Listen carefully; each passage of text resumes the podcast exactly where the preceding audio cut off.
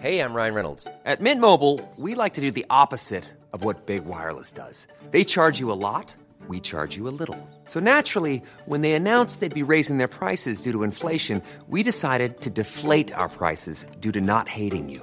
That's right. We're cutting the price of Mint Unlimited from $30 a month to just $15 a month. Give it a try at mintmobile.com slash switch. $45 upfront for three months plus taxes and fees. Promo rate for new customers for limited time. Unlimited more than 40 gigabytes per month. Slows. Full terms at mintmobile.com. Non, non, non, bisous, John. Non, pff, là, là, non, pas du tout. Je fais jamais ça. Hé Jamy, viens voir. Tu serais capable de reconnaître cette plante? Du cannabis? Ben Fred, qu'est-ce que tu fais? C'est totalement interdit Ah mais non, je te promets, je fais rien d'illégal. Viens me rejoindre. Je suis en Hollande. Hé, cannabis Tu n'avances pas du tout, cannabis. Salut, c'est Thomas Rozek. À la toute fin de l'année dernière, la justice européenne a donné raison à celles et ceux qui, depuis près de deux ans, réclamaient le droit de vendre et de produire en France ce qu'on appelle du CBD. Vous vous en souvenez sans doute, c'était le sigle à la mode en 2018, trois lettres qui désignent le cannabidiol, une molécule présente dans les plantes de cannabis mais qui, à la différence du célèbre THC, n'est pas psychotrope. Même si la loi doit et va sans doute changer, la commercialisation du cannabidiol fait l'objet de vives tractations entre un pouvoir politique frileux à l'idée de mettre un pied dans ce qui encore souvent est vu comme un chemin direct vers la légalisation du cannabis récréatif, et face à lui des agriculteurs, des industriels, des associations, des élus aussi parfois, qui toutes et tous demandent un aménagement des lois permettant au moins de profiter des gros rendements promis par le juteux marché du CBD, voire par celui du cannabis thérapeutique. Le chanvre peut-il sauver le très abîmé monde agricole français? C'est une des questions qu'on va se poser avec notre épisode du jour. Bienvenue dans Programme B. Premier à s'élancer sur le sujet, un politique justement, le député de la Creuse Jean-Baptiste Moreau, rapporteur de la mission d'information de l'Assemblée nationale autour des usages du cannabis, élu La République en marche, agriculteur par ailleurs, fervent défenseur des territoires ruraux et, vous allez le voir, de ce qu'on pourrait bien y faire pousser. Le cannabis souffre d'une espèce d'imaginaire autour de lui euh, qui empêche toute évolution législative euh, et, même la réticence de certains agriculteurs au début. Alors c'est moins le cas maintenant que j'ai fait un peu de communication et du moins en Creuse, on a moins cette réticence-là. Mais au départ, euh, voilà, le cannabis pour tout le monde, c'est le pétard. Il souffre de ça, alors qu'on sait très bien que un certain nombre de molécules sont parfaitement indispensables pour le traitement d'un certain nombre de maladies et même globalement sont, il y a un certain nombre de molécules comme le CBD qui peuvent être très utiles sur euh, tout ce qui est euh, confort aussi, pas seulement euh, traitement. Qu'est-ce que vous leur dites aux, aux agriculteurs, notamment en Creuse, quand vous les rencontrez, justement pour les, les convaincre de sortir du cliché autour du cannabis? Ben, Je leur explique d'abord que le cannabis, ce n'est pas que le pétard, justement, c'est bien plus que ça. Il y a un grand nombre de molécules et de cannabinoïdes qui sont très intéressants au niveau curatif et, et à d'autres niveaux aussi. Et aussi, je leur montre les chiffres globalement euh, qui peuvent être dégagés comme marge sur la culture du cannabis. Et euh, ça, ça leur parle. J'ai l'impression, moi, et c'est un, truc auquel on s'est confronté en, préparant cette émission, que, euh, vous le disiez un peu tout à l'heure, on n'arrive pas à sortir d'un rapport un peu binaire vis-à-vis -vis du cannabis. C'est-à-dire que soit c'est du tout restrictif, soit c'est de la légalisation, et que cette façon de voir les choses exclut de fait tous les autres usages qu'il peut y avoir autour du chanvre et du cannabis, euh, vu que ça ne rentre pas dans l'une ou l'autre des, des, catégories. Oui, c'est totalement ça. Moi, je suis allé euh, la première fois que j'ai rencontré euh, le cabinet de la ministre de la Santé de l'époque, qui s'appelait Agnès Buzyn, euh, et son cabinet. La première fois que j'ai rencontré son cabinet, ils m'ont très clairement dit oui, mais si on commence sur le thérapeutique et le CBD, on va finir par légaliser totalement. Ce qui est faux. Enfin, il y a plein d'exemples dans le monde où il y a eu des évolutions législatives sur le CBD et sur le thérapeutique sans pour autant y ait eu une légalisation totale. C'est pour ça que d'ailleurs dans la mission que j'ai voulu créer à l'Assemblée nationale, je voulais aborder les trois thématiques parce que je sais très bien que de toute façon, si on l'aborde pas, ce, ce, le cannabis récréatif euh, tel qu'on l'appelle, de toute façon, il parasite tout le reste. Euh, donc, il faut mieux l'aborder à part pour, pour, pouvoir le dégager et aborder les deux autres thématiques thérapeutiques et, et CBD en tant que telles plutôt que de vouloir faire l'autruche et l'ignorer, parce que de toute façon, il aurait, euh, il aurait interagi avec tout, toutes nos auditions, puisque c'est toujours l'argument qui est avancé pour s'opposer à toute évolution législative, c'est, euh, bah oui, mais on commence par ça, mais on va finir par légaliser le cannabis.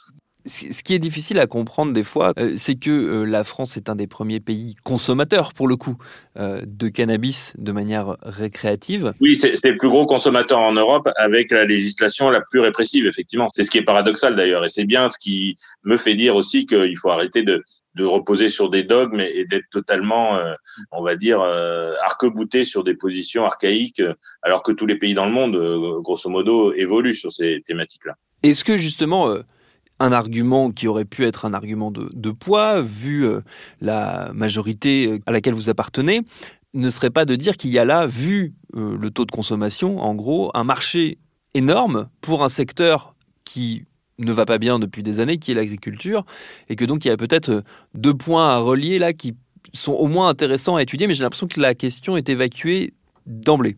Mais de toute façon, euh, ça va évoluer. De fait, hein, la, dernière arrêt de la Cour européenne de justice sur le sur Canavap fait que de toute façon, la France ne peut plus s'opposer à la commercialisation sur son sol euh, de produits à base de CBD. Donc, de toute façon, le, CBD, il va être commercialisé en France. Donc, euh, soit on se contente d'importer, soit on sort du dogme et on essaye d'en tirer parti, mais il faut aller vite parce que les autres pays nous ont pas attendus. Et du côté de vos collègues de l'hémicycle, quand vous abordez le sujet, comment vous sentez la majorité sur ces sujets-là? Je pense que ça a beaucoup évolué là-dessus. Hein. C'est un peu transpartisan.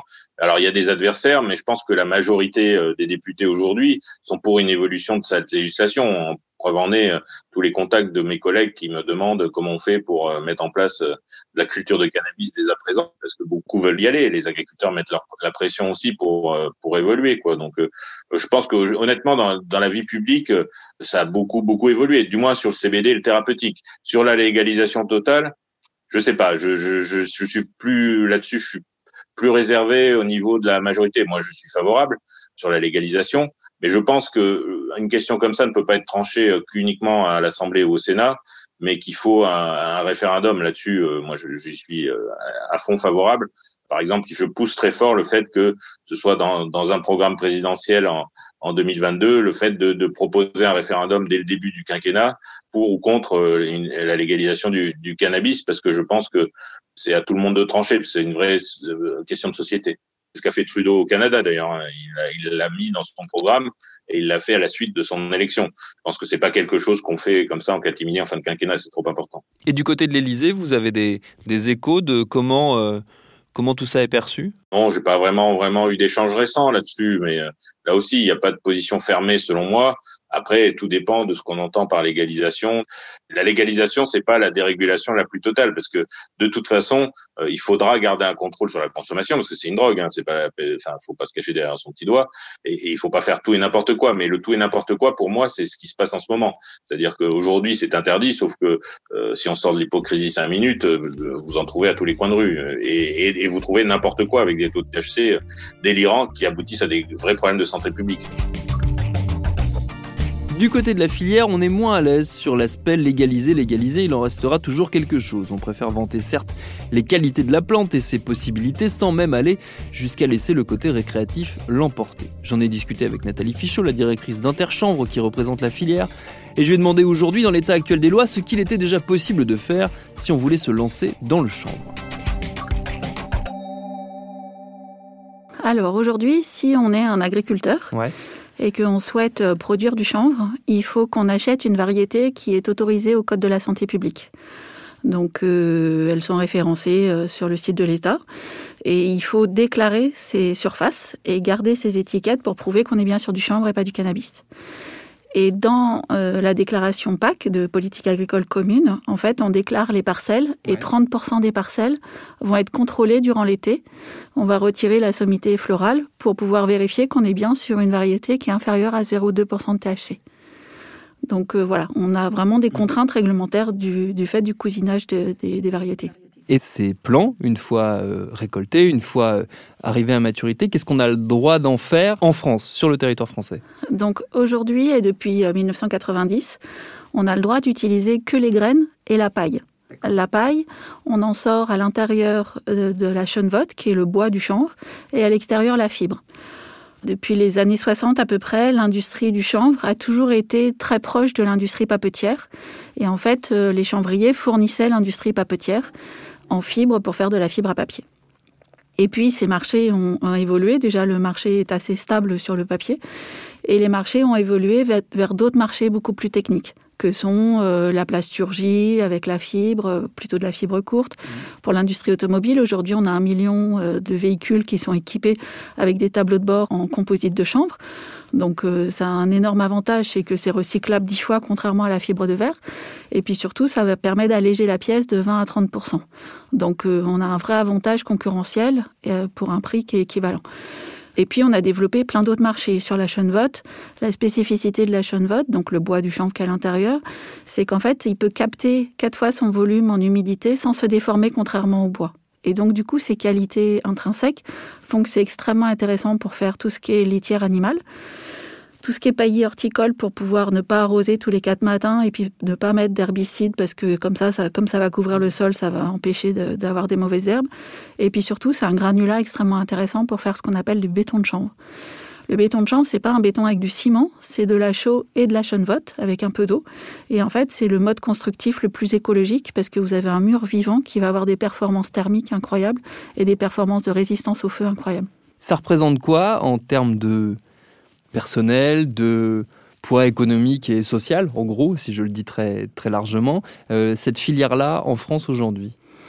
Alors, en termes de poids euh, sur le, par rapport au monde agricole, euh, ce qu'on appelle la SAU, la surface agricole utile, on est une micro-micro-filière, on représente 0,06% de la SAU. Donc on est vraiment tout petit. En termes de poids euh, social, dans les chanvrières, on a à peu près 300 salariés. Et sur les entreprises qu'on forme, on a formé plus de 1300 personnes aujourd'hui, 1300 architectes ou surtout des artisans, à mettre en œuvre en fait ce, ce matériau.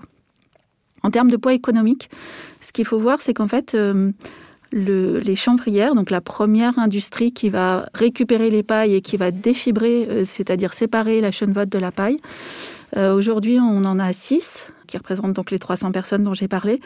Quand on a fait le, plan stratégique, ce qu'on a appelé le plan filière à la demande de Macron et du ministère de l'Agriculture fin 2017, fin 2017, on était à 40 millions d'euros de chiffre d'affaires sur nos six chanvrières. Là, on est en train de faire la nouvelle version et sur le chiffre d'affaires de l'an dernier, on est à 60 millions d'euros de chiffre d'affaires. Donc on est vraiment sur un développement de surface et un développement de business extrêmement important. Et on a extrêmement développé la notoriété du chanvre en trois ans et demi, quatre ans. Ça démarre vraiment. Et on essaye de développer davantage toute la partie alimentaire avec la graine, qui n'était pas très développée jusqu'à présent, parce que comme je vous disais, c'était surtout le marché de la fibre qui était le, le marché dominant auprès de, des chanvrières. Mais on sait que la graine représente 11% du poids de la plante et 21% de sa valeur. Donc on cherche vraiment à développer. Et là, on a, on a tout un programme pour développer tout ce qui est restauration hors domicile, tout ce qui est alimentation euh, du sportif et, et autres alimentations. En termes écologiques ou environnementaux, c'est quel type de plante Le chanvre, ça se comporte comment? Est-ce que c'est très gourmand en énergie? Est-ce que ça réclame beaucoup d'attention, beaucoup d'apports phytosanitaires par exemple extérieurs Ou est-ce que c'est une plante qui finalement est assez adaptée à notre environnement français? Alors c'est une plante extrêmement écologique parce qu'en fait elle respecte les ressources en eau, en air, et elle va capter 15 tonnes de CO2 à l'hectare. En fait elle a quasiment pas besoin d'eau, elle utilise que l'eau pluviale. Elle utilise un peu d'engrais qui peut être organique pour pouvoir respecter complètement l'environnement. Et puis il n'y a aucun phytosanitaire, c'est-à-dire qu'on va mettre aucun fongicide, aucun herbicide, aucun insecticide. Aucun herbicide, pourquoi? Parce que la plante, comme elle va pousser très vite, en fait, c'est une plante qui se sème en avril-mai et qui se récolte en septembre. Et elle va croître jusqu'au 21 juin et après, elle va arrêter de grandir. Mais en fait, elle grandit tellement qu'elle étouffe toutes les mauvaises herbes. Donc, elle n'a pas besoin d'herbicides. Elle n'a pas besoin d'insecticides parce qu'elle repousse naturellement. Et les ravageurs, c'est une des plantes qui est les plus odorantes. Quand vous arrivez sur une parcelle de chambre, vous le sentez vraiment. Mmh. Et elle n'a pas besoin de fongicides parce qu'en fait, comme c'est pas une plante OGM, et c'est pas une duplication d'un individu, mais c'est vraiment un groupement de population. Et ce groupement de population est très résistant. Et donc, du coup, s'il y a un pied qui est malade, il va pas contaminer toute la parcelle. Donc, c'est pour ça qu'on est vraiment sur une plante très écologique et qui, en plus, va permettre de structurer le sol parce qu'elle a un système racinaire profond qui peut aller jusqu'à 2 mètres. Et du coup, ça va permettre de fertiliser le sol pour les cultures qui vont suivre et on va avoir un gain de rendement qui en général est derrière le chanvre, c'est une, céréale, de 8 à 10% Donc on est vraiment sur une plante qui est extrêmement intéressante. aussi bien pour le producteur parce que ça va lui permettre de nettoyer ses parcelles, de passer très peu dans la parcelle puisqu'il va semer, il va mettre un peu de fertilisant et après euh, il reviendra que pour la récolte. Par contre, la récolte, c'est quelque chose de compliqué.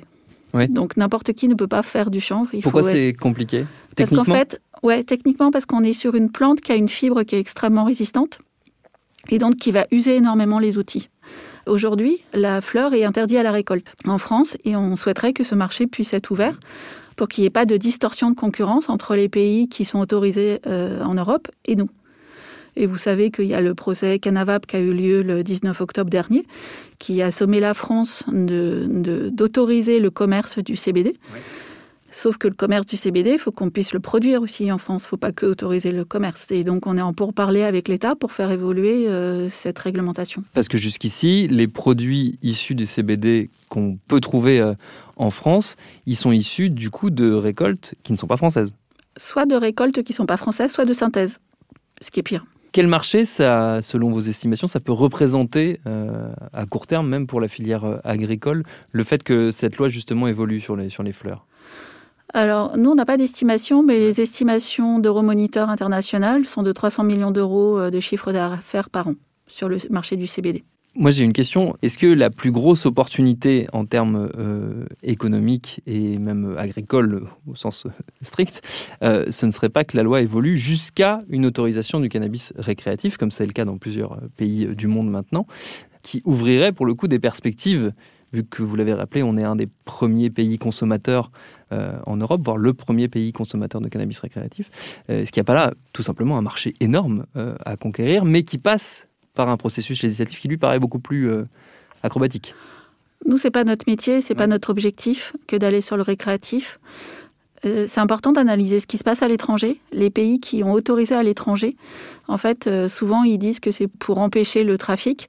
Et en fait, les trafiquants se mettent sur des drogues dures au lieu de se mettre sur le cannabis. Donc, euh, je pense pas du tout que ce soit une solution. En tout cas, je suis pas experte sur ce sujet-là, donc c'est pas mon, mon- mon domaine. Ce que je peux vous dire, c'est qu'en fait, ne serait-ce que sur le marché de la fleur, on a vu ce qui s'est passé aux États-Unis. Aux États-Unis, en fait, ils se sont rués après le Farm Bill en, en décembre 2018 sur la production de CBD parce qu'ils étaient convaincus qu'il y avait un marché énorme. Ils sont passés en 2019 de 50 000 hectares à 2020 18 000 hectares, c'est-à-dire l'équivalent de ce qu'on fait nous en France, et ils ont coulé énormément de boîtes. Nous, notre objectif, il est vraiment de sécuriser la production et les débouchés. Et nos métiers font que, et notre expertise font qu'on sait que c'est pas avec une seule matière première qu'on apporte suffisamment de valeur ajoutée aux producteurs. Donc on a lancé cette année, enfin en 2020, on a lancé euh, avec l'autorisation de la NSM une première étude parce qu'il n'y avait pas d'infos à l'international, il n'y avait pas de bibliographie sur euh, quelles sont les matières premières qu'on peut utiliser et sur quel marché au stade floraison. Et donc on a pu expérimenter sur 2020 et on voit qu'effectivement il faut avancer euh, sur les différents marchés par rapport aux qualités intrinsèques des matières premières et que c'est pas adapté à tous les marchés. Est-ce que l'une des difficultés de la, de la filière, notamment pour faire bouger les lignes sur euh, cette législation autour de la fleur vis-à-vis du CBD, ce qu'on évoquait avant, ça n'est pas, et j'en suis la, la preuve vivante, qu'on vous ramène systématiquement au cannabis récréatif? Et C'est-à-dire qu'on qu'on a encore beaucoup de mal intellectuellement à faire le distinguo entre euh, la caricature de la marijuana, en gros, et tous les autres usages qui pourtant deviennent de plus en plus importants. En fait, c'est le biais de tout le monde. Euh, je me souviens d'une interview que j'ai donnée il y a trois ans à Paris Match. On a parlé éco-construction, pas une seule fois, on a parlé cannabis. On a parlé que chanvre, éco-matériaux, et elle a titré Comment habiter dans du cannabis? Donc c'est le biais et, Oui. et c'est ce pourquoi les agriculteurs, les producteurs se battent depuis toujours. Et nous, notre métier, il est vraiment de dissocier le cannabis du chanvre. Parce qu'on est sur des usages industriels, qu'on a des industriels face à nous quand on travaille avec euh, l'industrie automobile. Je vous, im- vous imaginez bien les cahiers des charges et les contraintes qu'il y a en termes d'odeur et autres. On est obligé de rassurer. Et donc, du coup, moi, je suis arrivée euh, mi-2017 dans la filière. La première chose que j'ai faite, parce que je venais du monde de la communication, c'est changer tous les visuels. On était vraiment sur des visuels qui faisaient trop penser au cannabis. Aujourd'hui, on est sur des visuels qui sont institutionnels. On est sur de la photo qui est que de la photo macro ou de la photo grand angle pour qu'on ne reconnaisse pas la plante? Le lin, est, qui, qui est une plante libérienne comme, euh, comme le chanvre, Ils ont la chance d'avoir un visuel qui est magnifique. C'est la plus belle culture avec cette petite fleur bleue.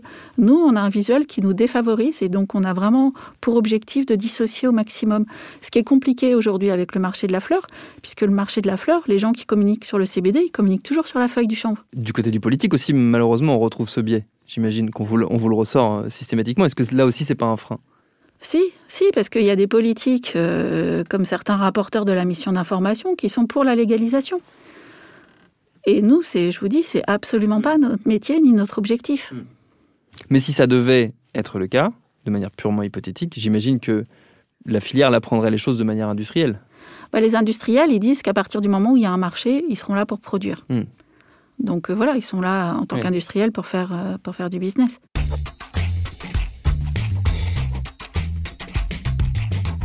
Et pour ce qui est de la structuration de la filière, une question à creuser sera que deviendront celles et ceux qui vivent de la vente et du trafic illégal forcément du cannabis?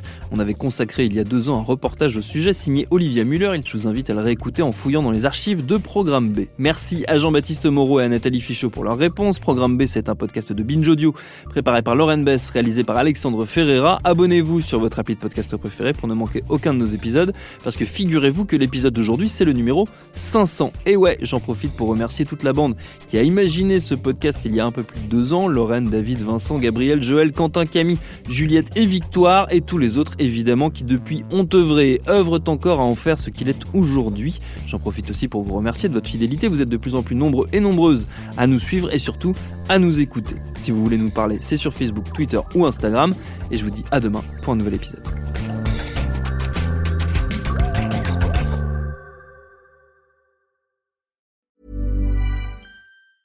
Planning for your next trip?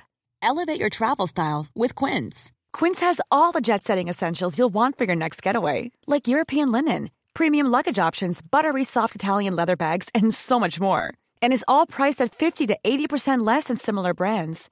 Plus, Quince only works with factories that use safe and ethical manufacturing practices.